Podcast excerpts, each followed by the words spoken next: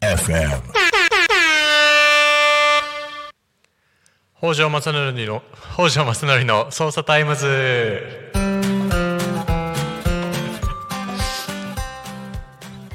はいあの噛んでしまいました、えー改めましてこんにちは、えー、匝瑳市地域おこし協力隊の北條正則です。ちょっと出だしが あのまずい感じだったんですけれどもよろしくお願いします、えー新年2回目ですね。1月2回目の放送となります。えー今日もですね私が手掛けている、えーブックカフェリユースグルリというですね、えー店舗のご紹介などなどを中心にお話していきたいなというふうに思っております。えー改めまして私、えー東京都新宿区出身で、えー昨年、えーあ一昨年ですね2022年の11月から匝瑳市の地域おこし協力隊第1号として活動しております。でこの度、えー、忠屋さんという本屋があった、えー場所の向かいですね八日市場の真ん中のところに、えーブックカフェとリユース中古品の扱うお店をですね新しく作っていきます。ということで、えー改めてですね今回は、えー自分がなんで匝瑳市に移住してきたかとか、えーどういった思いで今回のこの取り組みをやっているのかということについてお話ししながら最後クラファンとかのご紹介をしていこうかなというふうに思っています。えーっとですね、えークラウドファンディングのページにも書いてあるんですが私、えー昨年30歳になりまして、えー生まれも育ちも東京都の新宿区出身ということですね。あの新宿の三丁目のあの伊勢丹とか、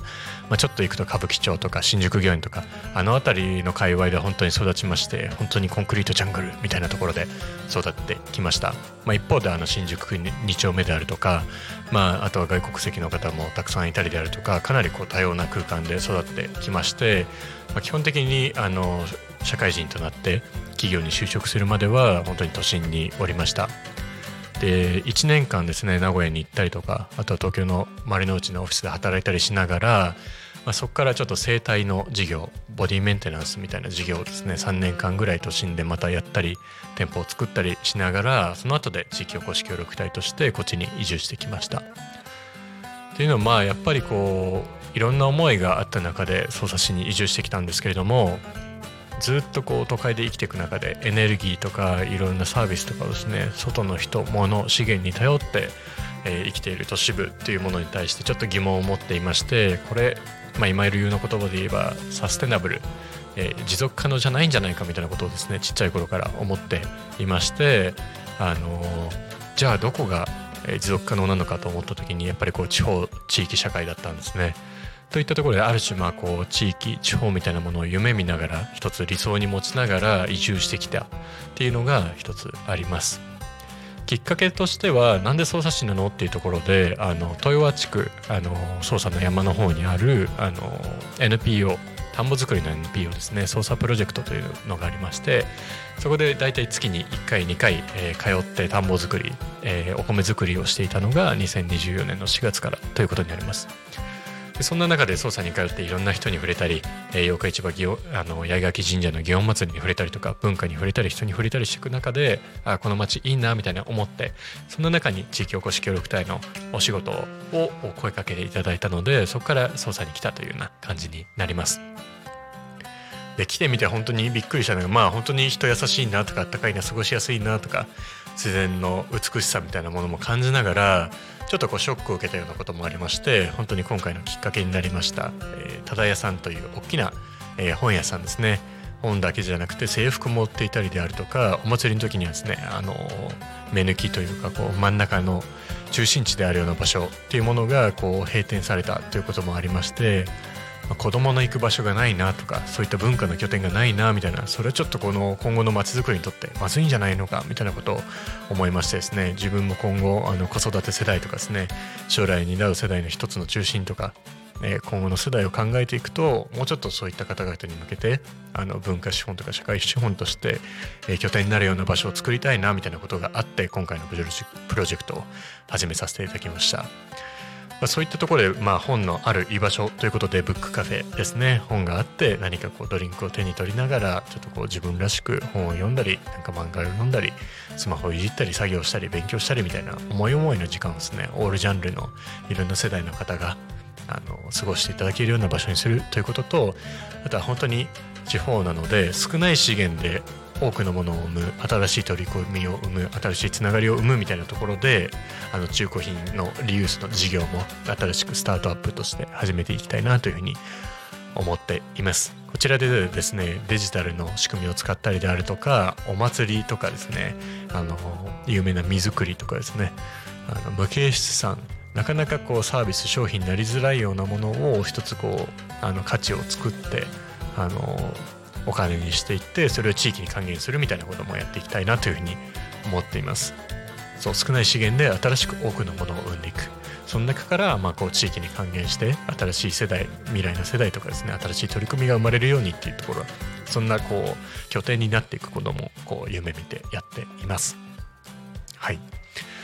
ということでですねあのブックカフェリユースぐるり立ち上げた、えー、きっかけとしてはそういったことであのこの取り組みを中心にあの持続可能な社会を地方から作っていくんだそのためにまず捜査から八日市場から、えー、野坂からそしてまあ多古町含めていろんなこういう闘争地域からということでやっていきたいなというふうに思っております。で基本的にはですねやっぱりこう少ない資源ということであの私もなかなか元手のない中でやっておりましてあの基本的には今まだまだ店舗、えー、1月27、28に、えー、プレオープンそして2月の24日にグランドオープンということで基本的に手作業で、えー、店舗の内装を作っています。なのでですねあのもう本当に猫の手も借りたいみたいな 状態になっていて、まあ、基本的に少ない人数でやっているのであの店舗を覗きに来るとかあのなんかお茶持ってきてくれるとかそういうことでもありがたいですし本当に声かけていただくだけでもありがたいのでぜひ来ていただければなというふうに思っています。まあ、その他あのリモートで聞いていただいている方とかなかなかあの四日市場の方に来る機会がないみたいな方ですねクラウドファンディングであるとかあのそういったところであのご支援いただけると大変助かるなというふうに思っております。えー、このチラシ以外にもですね私の SNS インスタグラム私のあの協力隊の北条正則という名前の協力隊個人のアカウントというものとあのブックカフェぐるり、えーブえー、ぐるり。GULURI アンダーバー、えー、SOSA ぐるりアンダーバー操作。で、えー、調べていただくと店舗のインスタグラムアカウントも出てくるのでそちらから調べていただくとクラウドファンディングのページも出てきます。えー、操作の美味しいコーヒーのですねドゥームートさんと作ったオリジナルブレンドが返礼品リターンであったりとかあとはですね本棚の一区画を借りて、えー、自分の商売だったりとか自己表現をしていただくみたいなブックアパートメントの、えー、利用券みたいなものもですねあの入ってリターンに入っておりますのでぜひ一度ページ見ていただいて思いを読んでいただいてあの共感いただける方はあの何卒ご支援いただけると助かるなというふうに思っております。そんなわけで、えーと、と新年2回目の放送をやってきましたけれども、まあ、なかなかあのーいろんなご意見とかもですねいただきながらやっていますけれどもまずは一つ地域社会地域経済のために旗を立てていきたいなということでやっております。そしてこの場所からですね皆さんに集まっていただいてあの地域の魅力を発信したりであるとか、えー、地域の経済とかいろんなことの取り組みの起点になっていけたらなというふうに思っておりますのでなんかこうコラボしたいとかですね私の宣伝これできますかみたいなこともお声いろいろお待ちしております。はい。ということであのいろいろやってきましたが新年、えー、第2回目ですね一人しゃべりでやってきました。次回からですねまたあのゲストをお呼びしてあの2人しゃべりでやっていきたいなというふうに思っておりますのでまた聞いていただきますと幸いです。はい。それではたくさん喋ってきましたが、えー、北條正則の匝瑳タイムズ今回はこんなところで失礼いたします。皆さんからのご支援お待ちしております。